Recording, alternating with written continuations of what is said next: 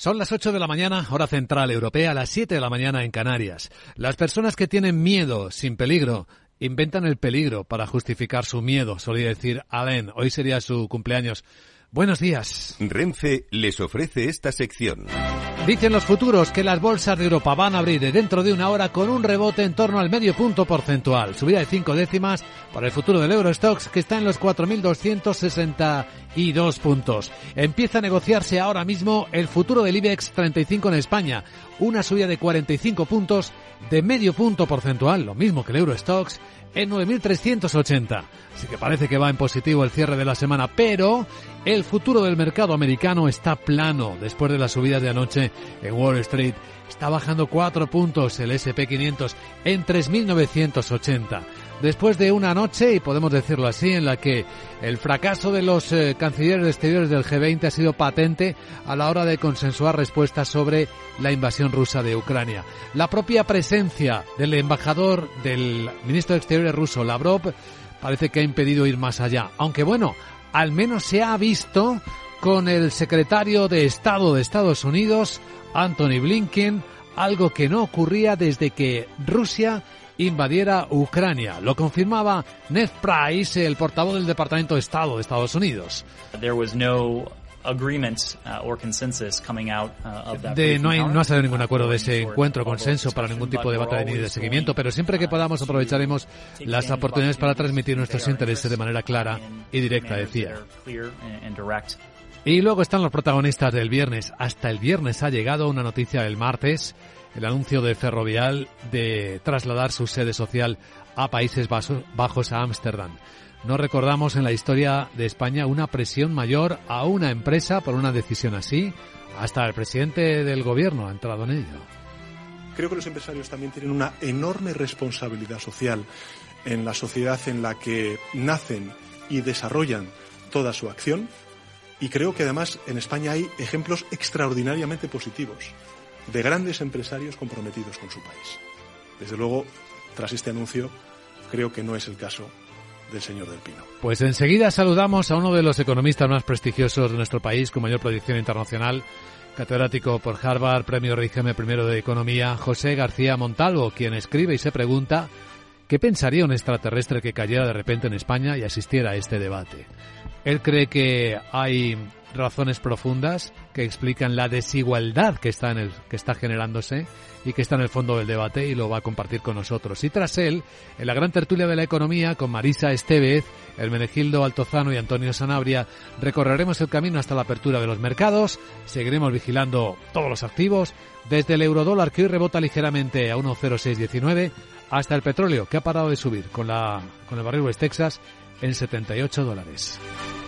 Renfe les ha ofrecido esta sección. Tío, ya estoy en el tren. A ver si tengo suerte y llego tarde, ya sabes. 30 minutillos y me ahorro el billete. No creo que en media hora me pierda mucho allá en el pueblo. Como mucho al Paco contando por enésima vez cómo conoció a la Juani. Con el compromiso Renfe de puntualidad, si tu tren AVE se retrasa más de 15 minutos, te devolvemos el 50% y el 100% si se retrasa más de 30. Normal que alguno prefiera llegar tarde. Nadie te da más. No todos los trenes son como Renfe. Renfe, tu tren. Capital, la Bolsa y la Vida, con Luis Vicente Muñoz. Y además llamativo, Miguel San Martín, que el Banco Central de Rusia va a prolongar las restricciones para la retirada en efectivo de divisas de las cuentas de los bancos. Y también de las transferencias para clientes de lo que llaman países no amistosos impuestas en 2022 para contrarrestar el impacto de las sanciones occidentales. Su gobernadora no ha dicho hasta cuándo van a seguir las limitaciones, pero dice que fueron cruciales para estabilizar eh, la economía del país. Ahora mismo solo pueden retirar de sus cuentas las divisas que ingresaron antes del 9 de marzo de 2022 con un límite de 10.000 dólares. De la actualidad europea, atasco, porque Alemania parece estar retrasando el acuerdo para que a partir de 2035 solo se puedan vender en Europa coches que no emitan CO2. Quiere que se puedan seguir vendiendo después de 2035 con la condición de que funcionen con combustibles neutros en emisiones de carbono. Para fabricarlos se necesita capturar CO2 de la atmósfera y compensar las posteriores emisiones que se producen. Italia ha anunciado que también se opondrá en el Consejo Europeo de la semana que viene. Polonia y Hungría no están de acuerdo con el 2035. Sí hay acuerdos para que Europa utilice los datos privados de plataformas para conocer, por ejemplo, la de Airbnb, cómo marcha el turismo con un intercambio y recopilación de datos entre todos los Estados miembros. Así lo ha dicho la secretaria de Estado de Turismo, Rosana Morillo. En este caso lo que se ha aprobado es un acuerdo sobre una regulación para el mercado de alquileres de corta duración, eh, un problema que ahora mismo, debido a la oferta ilegal, está causando en España tanto una dificultad de acceso a la vivienda como una pérdida de la calidad que ofrecemos a nuestros visitantes y también una competencia desleal para el resto del turismo en España.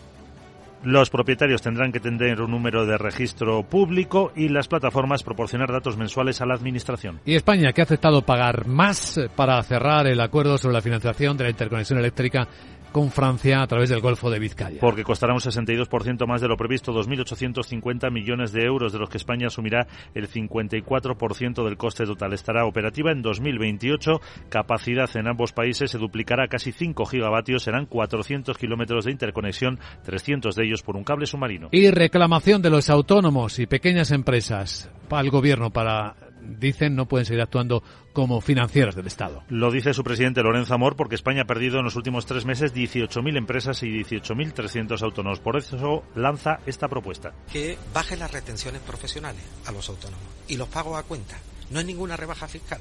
Es que cuando hagamos una factura en estos momentos no se nos retenga un 15%, porque con el incremento de gastos que tenemos significa que lo que estamos pagando ahora Hacienda nos lo van a devolver dentro de 18 meses. Y en la agenda, ¿qué más cosas tenemos este viernes que esperamos ver? Hola, Sara Bot, muy buenos días. Muy buenos días, como bien sabes hoy.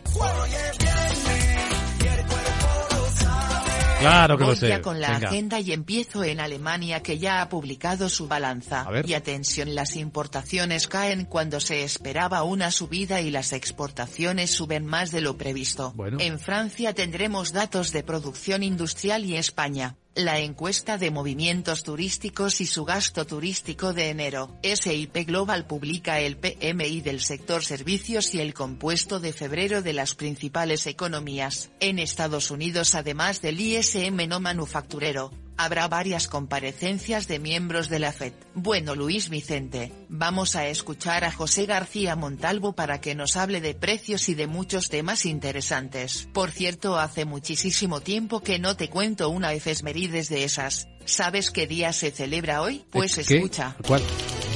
Y es que es el Día Internacional de los Escritores que se celebra desde 1986. Bueno. Como me verías a mí en mi primera novela. Muy bien. Más como Gloria Fuertes. Eh, O como Rosalía de Castro. Oh. Eso sí ya tengo el título. Desventuras económicas de una robota. Eh. Jeje. Yo creo que el premio Nadal y el planeta ya los tengo. Eh, ¿A qué sí? Sí. Pues Ale te dejo ya. Chao. Gracias, querida Sara. Feliz viernes para ti también. MSX International, empresa de automoción y movilidad, les ofrece la información del tráfico. Un vistazo al tráfico en conexión con la DGT. Patricia Arriaga, buenos días. Muy buenos días. Pues a esta hora pendientes de varios accidentes que están complicando el tráfico, especialmente en la salida de Barcelona. Casi 9 kilómetros de retención en la C17 a la altura de Granollers. También otro alcance en la C60 en la Roca del Vallés dificulta el tráfico en dirección a Granollers. Intensa además la entrada a Madrid por un alcance en la A3 a la altura de Rivas Este, al margen de los accidentes.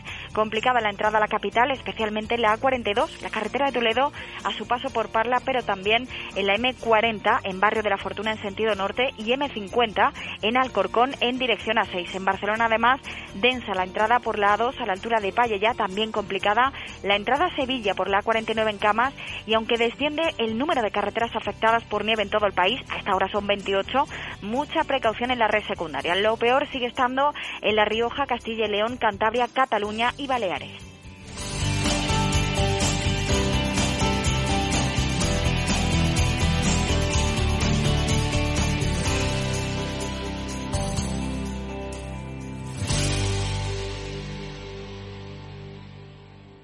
MSX International, empresa líder del sector de la automoción, les ha ofrecido la información del tráfico y les desea cautela con sus vehículos.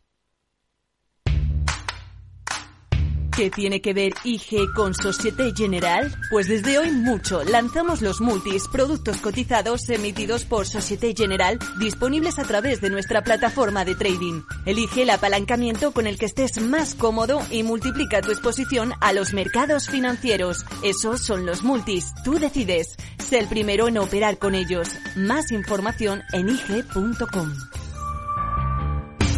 Los productos cotizados son instrumentos financieros complejos. Operar con estos productos implica un alto riesgo de perder el dinero rápidamente. En tiempos de incertidumbre, nuestra fortaleza es la estabilidad. En Nordea, pensamos que el equilibrio, la fiabilidad y la experiencia importan. Nuestra estrategia Stable Return muestra un sólido comportamiento en el largo plazo para sus inversiones. Invierta en estabilidad. Invierta en tranquilidad. Descubra más en nordea.es.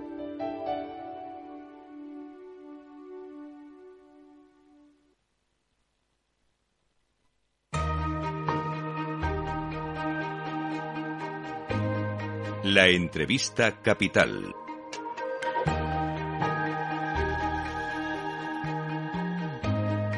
Luis Vicente Muñoz. Imaginemos que el típico extraterrestre despistado aterrizara en un país terrícola donde una ministra de su gobierno es capaz de llamar capitalista despiadado a un empresario cuya empresa genera más de 600.000 empleos directos e indirectos. Y encima le tacha de indecente que se está llenando los bolsillos con la crisis económica. Un país que tiene un presidente del gobierno que dice que si los empresarios se quejan es que sus políticas van por buen camino un país en el que la solución de cualquier problema que se aporta desde diversos sectores de su gobierno es siempre la misma, controlar los precios y distorsionar el mercado. Quien escribe esto es una persona de prestigio, doctor en economía por Harvard, consultor internacional para diversas organizaciones como la OCDE, la Unión Europea o el Banco Mundial, premio Rey Jaime I de Economía. Incluso este mismo año, el proyecto que dirige Economía en Tiempo Real ha conseguido el Premio Nacional de Colaboración Público-Privada en Investigación e Innovación que concede la Generalitat de Cataluña. Hablo de don José García Montalvo. Don José, profesor, muy buenos días. Buenos días. Lo que he leído es un texto que acaba de escribir usted en la prensa económica. Da la impresión de que está explotando usted, está cansado de lo que está viendo en España. Bueno, yo creo que lo que está sucediendo tiene unas consecuencias que a veces las vemos y que no son tan, como decía, un extraterrestre que aterrizara en la Tierra no lo vería tan raro. Mm, pero lo es, ¿no? Mm, yo creo que, amén, no sé de ningún otro país donde un presidente del gobierno se dirija a los empresarios y diga que si a ellos les va mal o si se quejan eh, es porque está haciendo bien las cosas. No, mm, no se me ocurre ningún país donde suceda esto.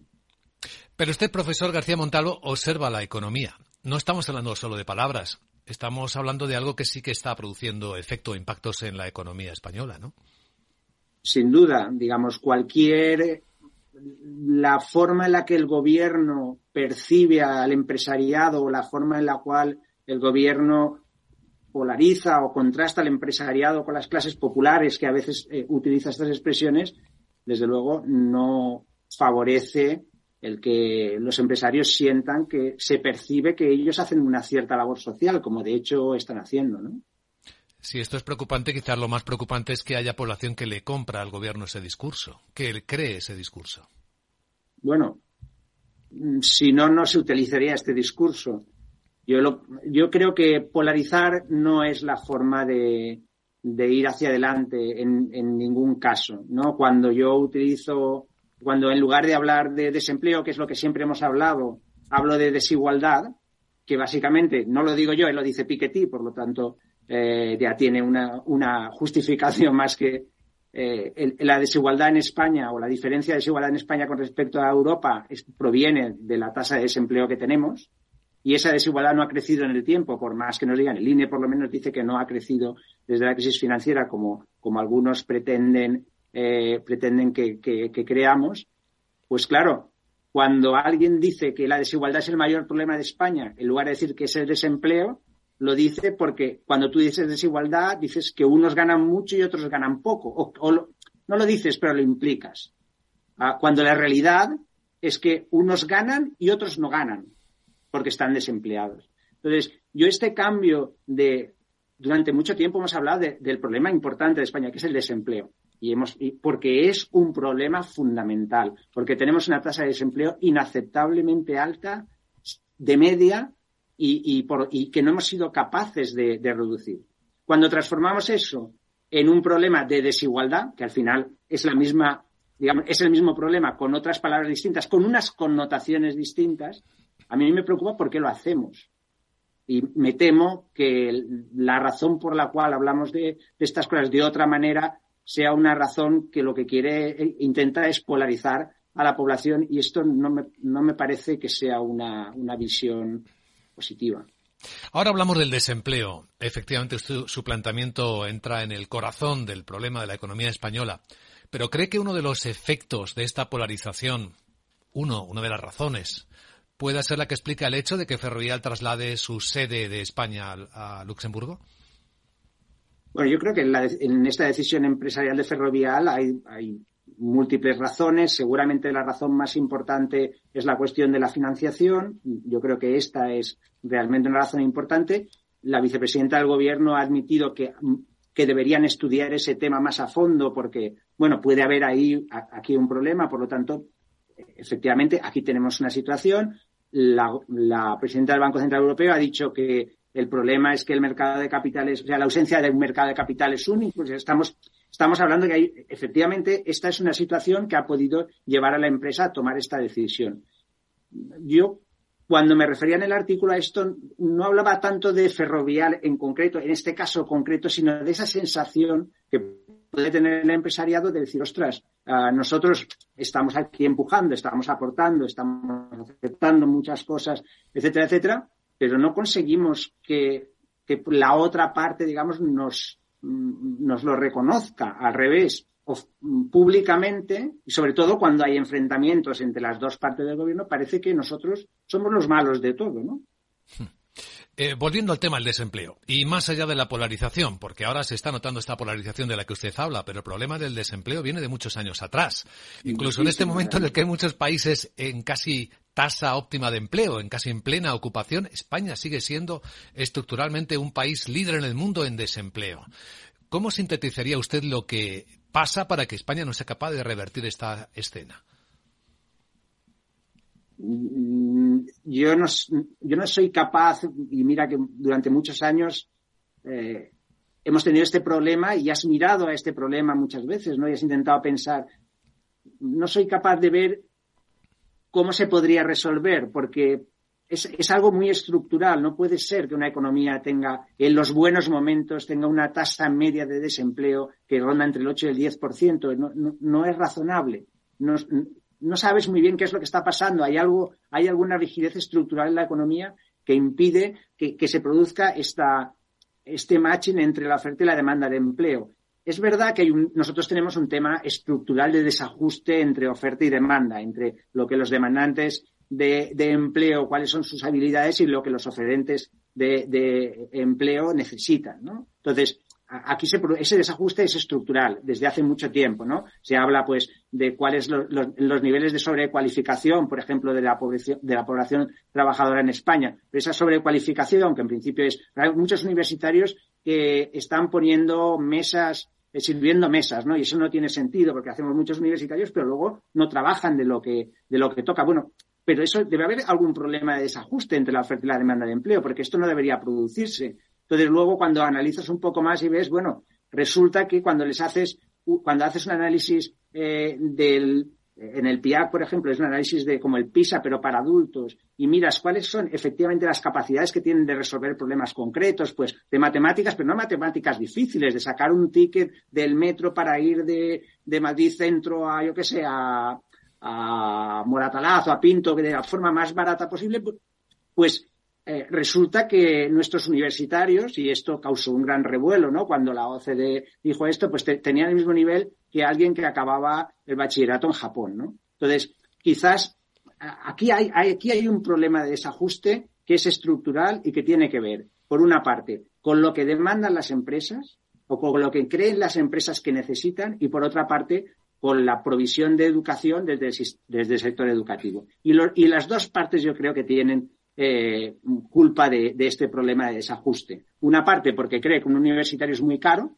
bueno, será muy caro, pero aportará algo más, por eso será más caro, ¿no? Y entonces no quiere, no quiere, eh, digamos, pagar ese sobreprecio. Y la otra parte que cree que, bueno, que con la educación de toda la vida, pues que ya vamos bien, que el mundo no ha cambiado y podemos seguir llegando a clase con la libretita amarilla de todos los años y contarles el mismo rollo de todos los años durante 40 años. Y no, esto, esto ya no es así. Hace mucho tiempo que ya no es así y yo creo que desde el sector educativo, desde el sistema educativo, no hay esa flexibilidad para adaptarse a estos cambios. Por eso digo que yo creo que es un problema de, ajuste. Hmm. Eh, sin duda que eso es uno de los elementos clave, pero si usted escucha, profesor, escucha a los empresarios, señalan otros dos bastante importantes. Uno tiene que ver con la rigidez de las reglas, es casarse prácticamente cuando alguien, una empresa contrata a un trabajador, es decir, la empresa siente que asume un riesgo muy alto, aparte de que tiene un impuesto sobre el trabajo en base de cotizaciones sociales bastante alto, y luego hay una segunda, que es un tema políticamente incorrecto de hablar, pero en España no avanzamos en productividad desde hace muchos años, incluso estamos bajando. hay una realidad mm. más allá del absentismo laboral. Y es que los eh, profesionales españoles, los empleados, no producen, no mejoran su productividad. Eh, el, el tema de la productividad es un tema crítico, sobre todo porque en el caso español, durante muchos años hemos tenido una productividad eh, decreciente. O sea, en la, en la época maravillosa del boom de los 2000, la economía crecía, pero con productividad decreciente. Con lo cual, bueno, ya sabes que eso está destinado al fracaso. Si la productividad no crece, una, una economía o una sociedad no, no, se puede, no puede mejorar su calidad de vida ni su nivel de vida en el largo plazo. Eso está clarísimo. Mira que los economistas nos ponemos de acuerdo en muy pocas cosas, pero en esa sí que nos ponemos de acuerdo. Entonces, pero aquí el problema no es, o sea, el problema es no solamente los trabajadores, es que la organización de la empresa tampoco es la adecuada en muchas situaciones. Por ejemplo, España tiene mucha pequeña empresa y mucha mediana empresa.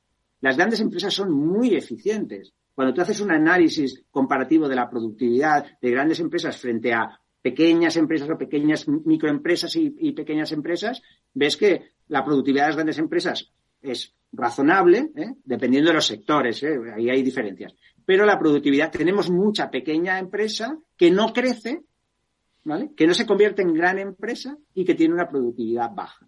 Y esa productividad baja está asociada pues a, cuestiones organizativas, a cuestiones, bueno, que, que la empresa no funciona adecuadamente. Pero también es verdad que la regulación marca unos, dificulta que algunas empresas quieran crecer. Sí, es una reflexión yo creo que más que oportuna en este momento. Le agradecemos a don José García Montalvo, catedrático de la Universidad Pompeu Fabra de Barcelona, que haya compartido estas, este análisis, estas reflexiones hoy en Capital Radio. Muchas gracias, profesor, y le deseamos un buen día. Gracias a vosotros, buen día. Capital, la Bolsa y la Vida, con Luis Vicente Muñoz.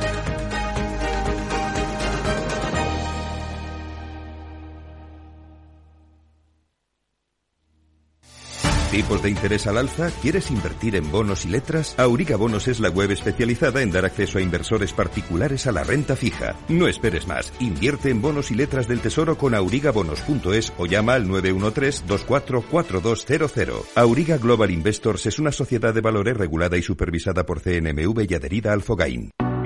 ¿Busca un broker de confianza? Con CMC Markets obtendrá acceso a más de 12.000 mercados a nivel mundial, estando siempre respaldado por nuestro equipo local. Opere en CFDs sobre el DAX, Dow Jones, IBEX, oro o acciones con un broker regulado supervisado por la CNMV. Opere con el mejor. Pruébelo sin compromiso con una cuenta demo. Entre en cmcmarkets.es o llame al 911 140 700. CMC Markets, más de 30 años al servicio de los inversores. Los CFD son instrumentos complejos y están asociados a un riesgo elevado de perder dinero rápidamente debido al apalancamiento. El 77% de las cuentas de inversores minoristas pierden dinero en la comercialización con CFDs con este proveedor. Debe considerar si comprende el funcionamiento de los CFDs y si puede permitirse asumir un riesgo elevado de perder su dinero. Si quieres conocer mejor las empresas con las que trabajas, empieza por Informa. Compruébalo con tres informes gratis, el nuestro para que nos conozcas más y los dos que tú elijas para tu negocio. Solicítalos ya en Informa.es. Informa, líder en información empresarial.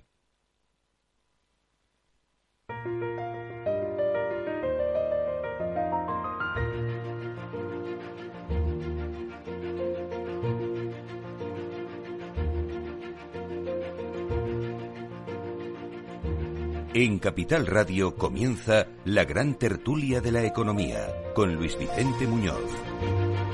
Pues vamos allá, vamos a interpretar las noticias eh, de este viernes 3 de marzo en la gran tertulia de la economía con temas que son recurrentes de esta semana y que han crecido en intensidad. Hoy nos acompañan Marisa Estevez, es Digital Woman Tech Advisor, ejecutiva en el sector tecnológico. Muy buenos días, Marisa. Buenos días, ¿qué tal? Bienvenida. Pues aquí estamos. Hay temas recurrentes, resacas de todo tipo, del, del mobile. Se podemos, podemos sí hacer. Por cierto, que han, han llegado 88.000 visitantes cuando se esperaban 80.000. 80.000 frente a los 100, creo que 109.000 del 2019. 119.000. Sí, por ahí. Por ahí, sí. Sí, eh, del 2019 y, bueno, sí, sí, éxito. Pero son más que de visitantes, que eso yo creo que querer superar el 2019 en visitantes es complicado, porque ya mucha gente el desplazarse, el estar presencial, nos cuesta, nos sigue costando, aunque había gran ilusión. Pero el éxito ha sido más en los expositores. Expositores y, y en número de empresas creo que ha sido un éxito también porque fue el que salvó el momento COVID, el, el lo que era el pabellón, se ha dedicado un pabellón a, la, a, los, a las startups. Eso ha sido un éxito, se les ha dedicado. De hecho, para la próxima edición se les dedicará mucho más espacio. O sea, creo que hay otros, sí, aparte de los visitantes, que es un buen, eh, buen termómetro. Eh, creo que también es el, el, del tipo de empresa también que, que pueda estar allí, cómo cambian y, y, sobre todo también porque aparte de ser una feria como podía ser el CES, que es presentar artilugios, cachivaches, inventos, inventos futuro, ¿no? innovaciones, que muchos no van a salir nunca al mercado. O sea, porque había alguna cosa que dices, esto no va a salir. Ya lo sabemos. Por lo caros que son y porque, bueno, la demanda iba a ser muy testimoniales para los frikis, ¿no?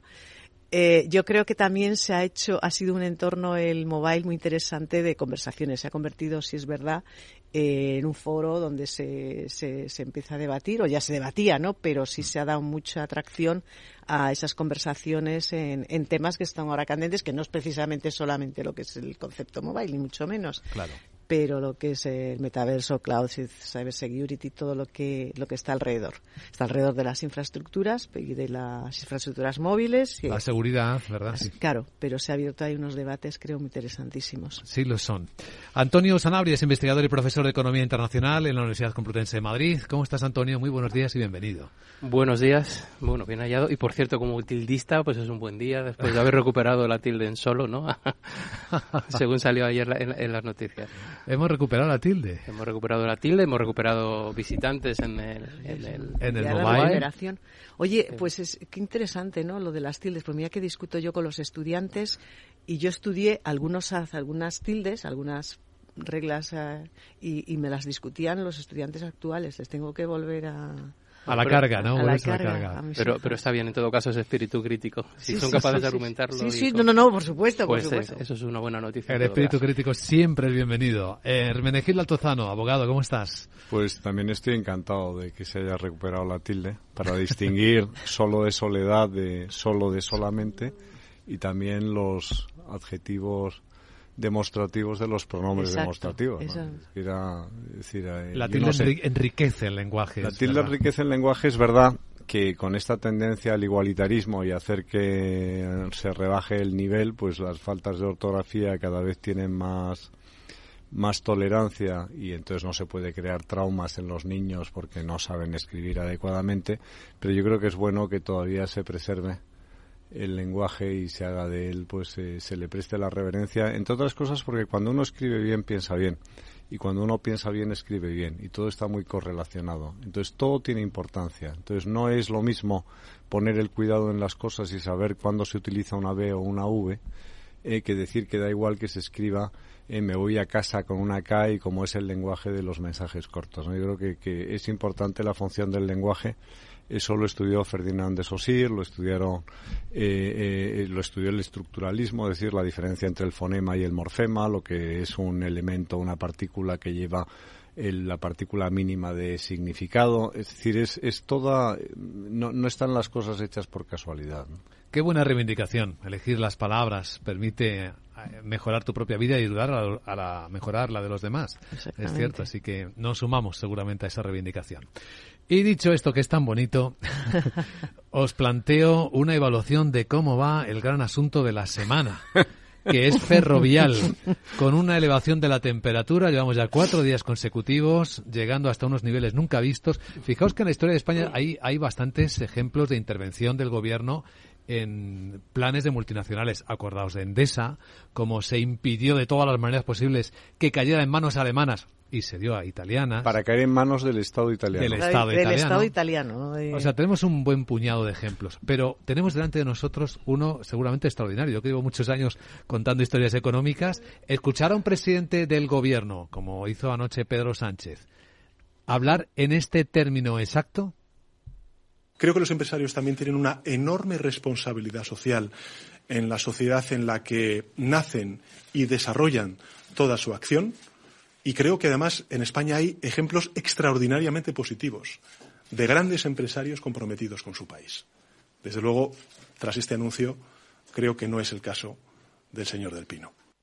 Estas palabras, después, claro, de las que todos recordamos y que hemos oído en semanas anteriores eh, de, bueno, varios miembros del gobierno. que Son capitalistas despiadados. Tenemos que frenarles los pies. Porque yo creo que es el momento de arrimar el hombro. Este gobierno no va a tolerar que haya empresas o individuos que se aprovechen de la crisis para amasar mayor riqueza a expensas de la mayoría, porque las dificultades de la mayoría no pueden ser las alegrías de una minoría.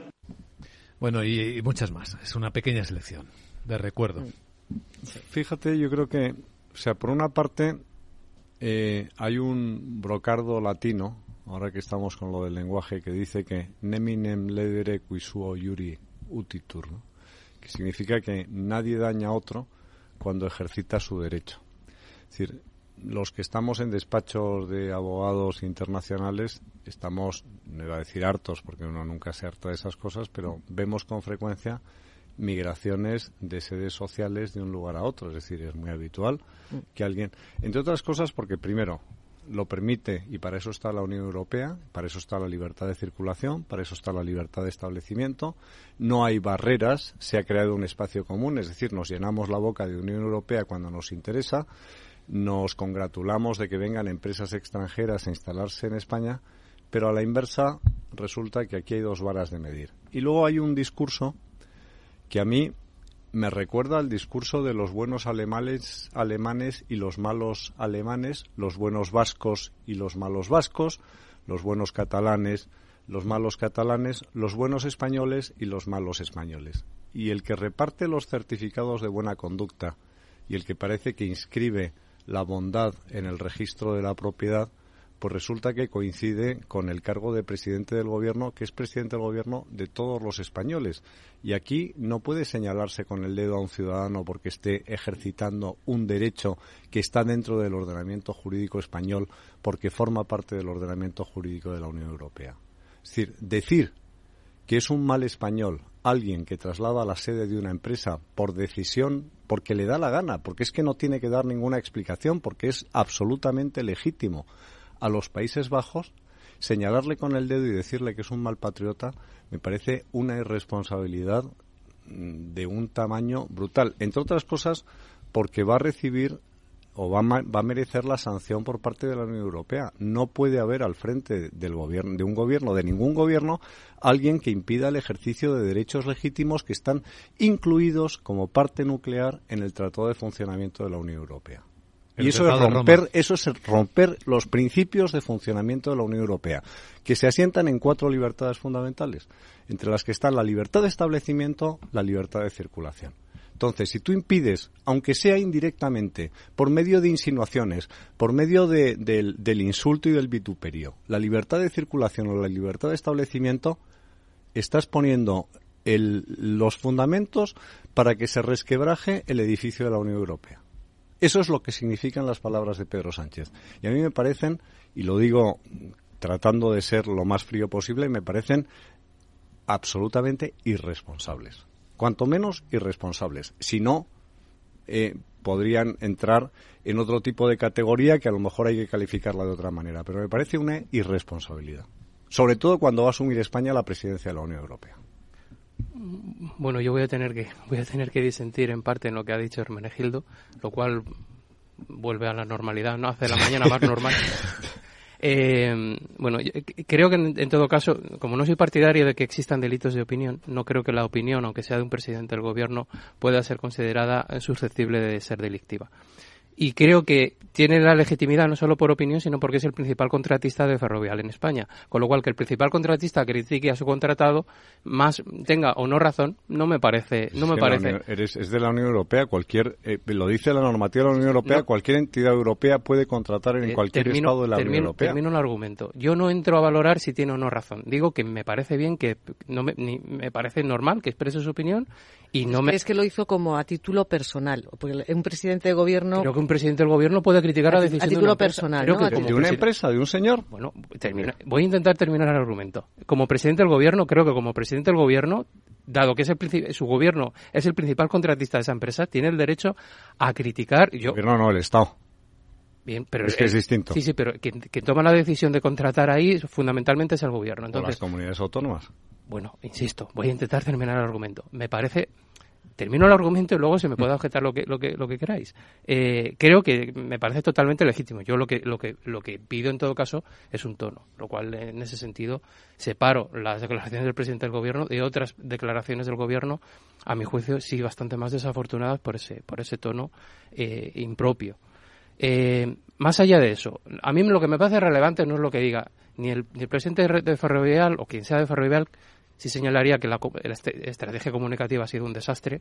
A la vista está que hay más noticias sobre rumores de por qué lo ha hecho que al hecho mismo de que lo haya hecho. Es decir, no se han sabido explicar bien, estando de acuerdo que tienen la legitimidad de hacerlo.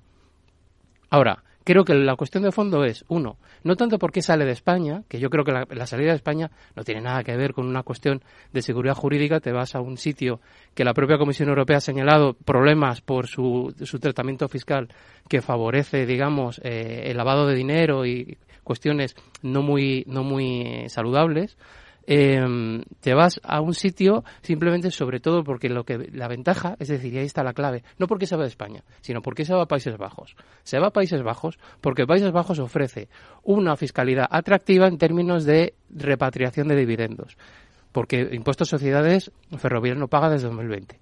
Eh, se, va eh, legítimamente, no digo que haya hecho trampas, eh, se va a Países Bajos por una cuestión de repatriación de, de, repatriación de dividendos, de, evitar, digamos, o tener una situación más ventajosa al margen de otras cuestiones que no tienen nada que ver con la fiscalidad. Hay un, tratado de doble tributación que, que podían haber denunciado si les va tan mal.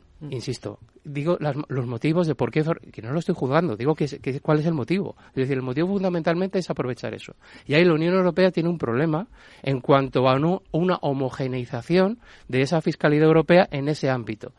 Creo que en ese, en ese caso tiene un problema. No puede ser que, por una parte, haga un listado de paraísos fiscales que señale deficiencias en la fiscalidad de Países Bajos, que digamos que hace un dumping fiscal a otros, a otros Estados miembros de la Unión, y al mismo tiempo eso se permita. Se permite en el sentido que no haya una homogenización en eso.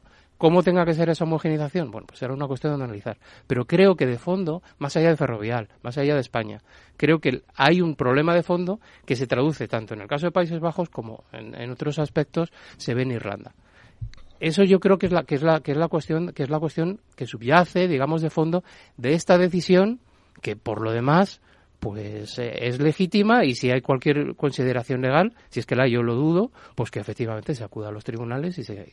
Pero, Antonio, una, una perdona, solo un apunte. Es decir, el, a mí lo que me sorprende es que algo que es normal se convierta en una en un arma arrojadiza de unos políticos contra una, una, una sociedad. Es decir, migraciones, traslados de sedes sociales, tienes el caso de ArcelorMittal, está en Luxemburgo y era parte de, de, Aceralia, es parte y no pasó absolutamente nada. Tienes muchísimas reestructuraciones, tienes la Sociedad Anónima Europea, tienes muchísimos instrumentos y operaciones que transcurren todos los días y está dentro de la normalidad porque para eso estamos en la Unión Europea.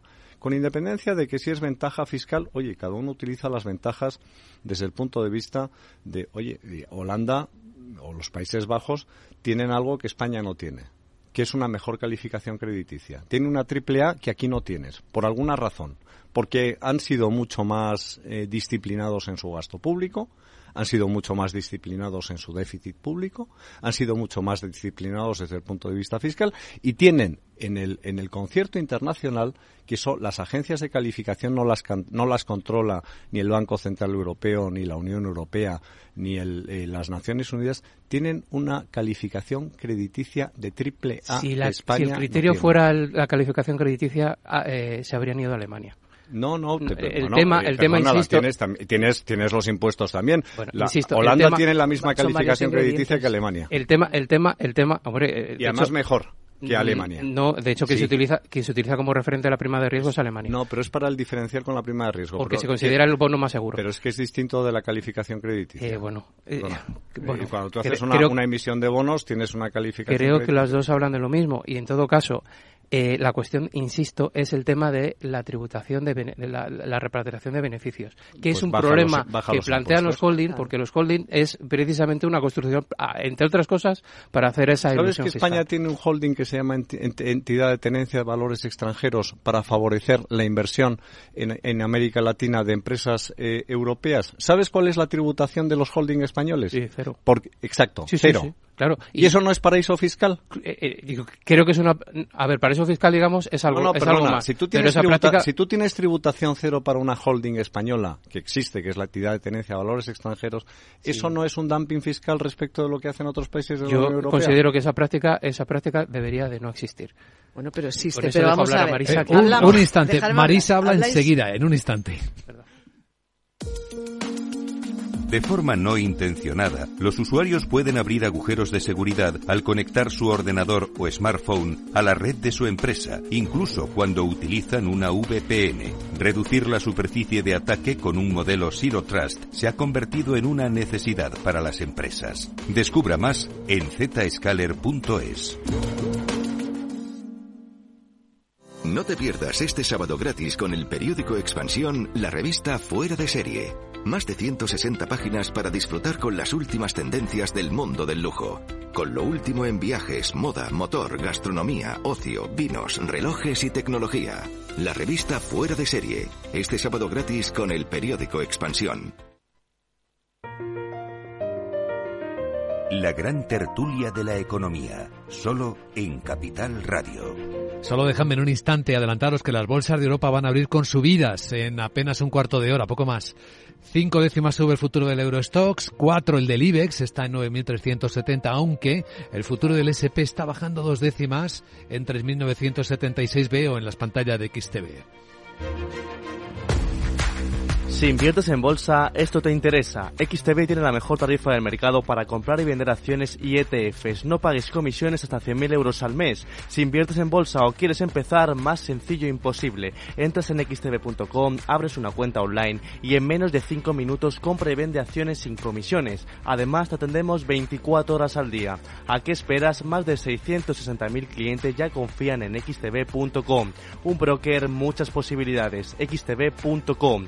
A de 100.000 euros al mes, la comisión es del 0,2%, mínimo 10 euros. Invertir implica riesgos. La gran tertulia de la economía, debate muy encendido. Marisa, es tu turno sobre esto no ha parado, y no, ha parado, nos han puesto la publicidad, pero no hemos parado. ¿Qué piensas? Pues eh, estaba yo con dos, bueno, he aprendido mucho, aprendo muchísimo siempre. Pero eh, yo dos, dos, dos cosas. Uno, mezclamos economía, política y saltamos sin anestesia de uno a otro. Entonces, ¿qué es un debate? ¿Somos independentistas, españolistas, europeístas? Porque no sé qué nos toca este, este ¿Qué etiqueta le pones, no? Claro, porque si jugamos a ser España un grande y única, pues a lo mejor, oye, pues todos ahí. Si jugamos a ser, oye, mm, como decía Hermenegido, que las reglas están puestas en Europa y jugamos a ser europeos, pues oye, todos a jugar y a movernos y a ir al sitio que más nos convenga para hacer a Europa grande. Cuidado. Jugamos todos y, y, llegamos a hacer unas reglas de mercado único. Entonces jugamos todos a una.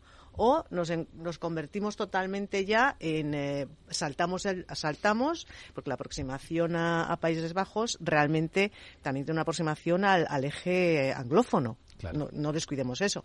Y no olvidemos además que Ferrovial en el 2015 ya se llevó todos sus activos eh, eh, británicos y montó allí toda su, su, parte británica que tuvo que salir en el 2019 y ya tenía todos los activos que no eran españoles en, en la filial Ferrovial Internacional. Pues le ha salido tan fácil eh, mover la sede, porque ya tenía ahí una empresa del 85% de, los de su capital. O sea, que, mm, y eso a nadie le sorprendía. Nadie se paraba a pensar esto ferrovial, ¿qué es?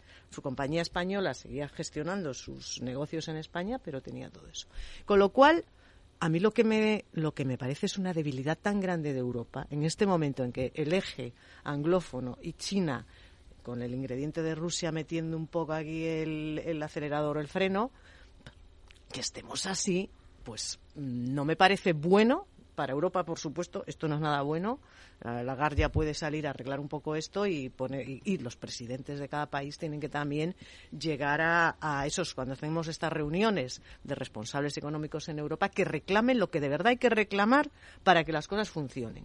Dicho eso, eh, la segunda parte que la comentábamos al principio era que también hay que entender lo que es eh, el concepto de lo que es una multinacional. Que una multinacional son cosas que son, tienen muchas cosas muy buenas, tienen cosas muy malas, pero es una forma de hacer negocios que, cuidado, eh, también hay que entenderlo, ¿eh?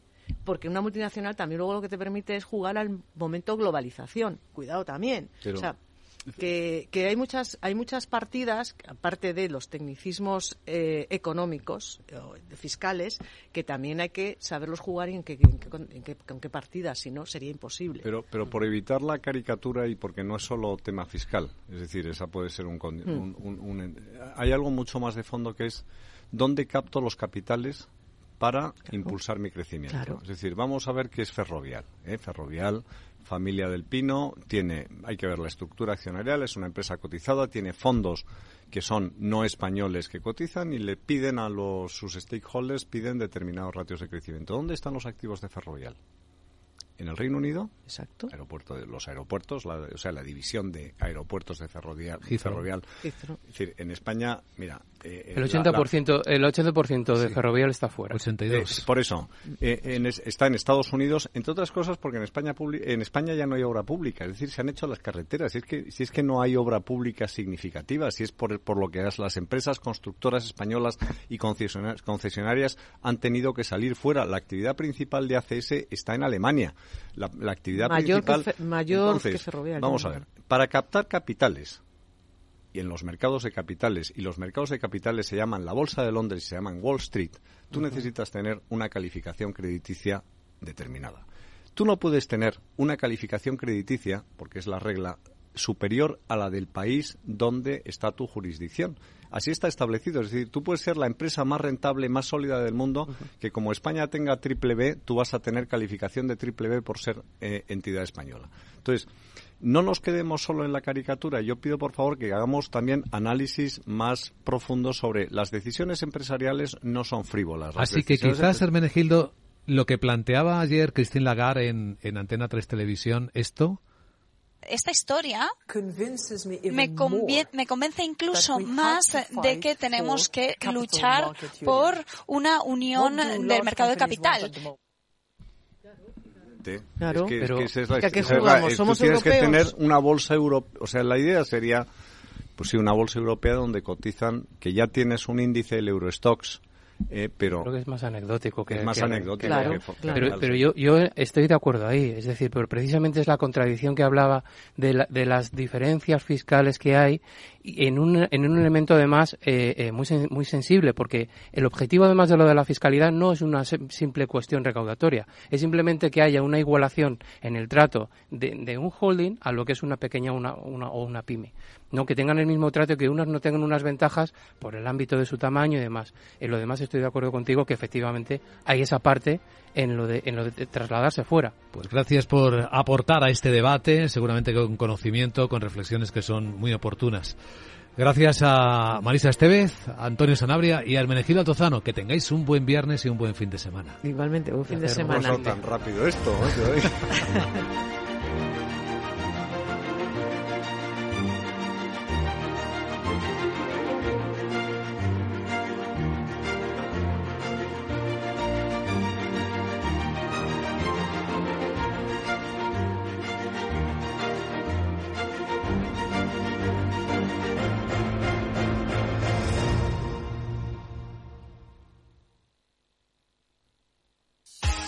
De PAM, 150 años de consistencia en gestión de fondos de inversión y mandatos. Optimiza tu cartera con nuestras especialidades en renta fija, renta variable e inmobiliario cotizado. Consulta de pamfans.com y a tu asesor financiero. De PAM, confianza y conocimiento.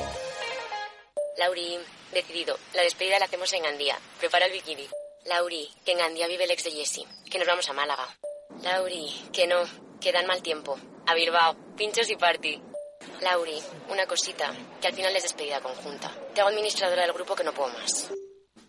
En Renfe tenemos más de 1500 destinos para que siempre puedas llegar a donde quieras llegar. Nadie te da más. No todos los trenes son como Renfe. Renfe, tu tren. ¿Nuevo invirtiendo en bolsa o ya eres todo un experto? Lo mejor en cualquier caso es hacerlo con XTB, tu broker. Compra acciones y ETFs de cualquier mercado y sin comisiones hasta 100.000 euros al mes. Accede además a la mejor formación en español. Entra en xtb.com, la inversión pensada para todos. A partir de 100.000 euros al mes, comisión del 0,2%, mínimo 10 euros. Invertir implica riesgos.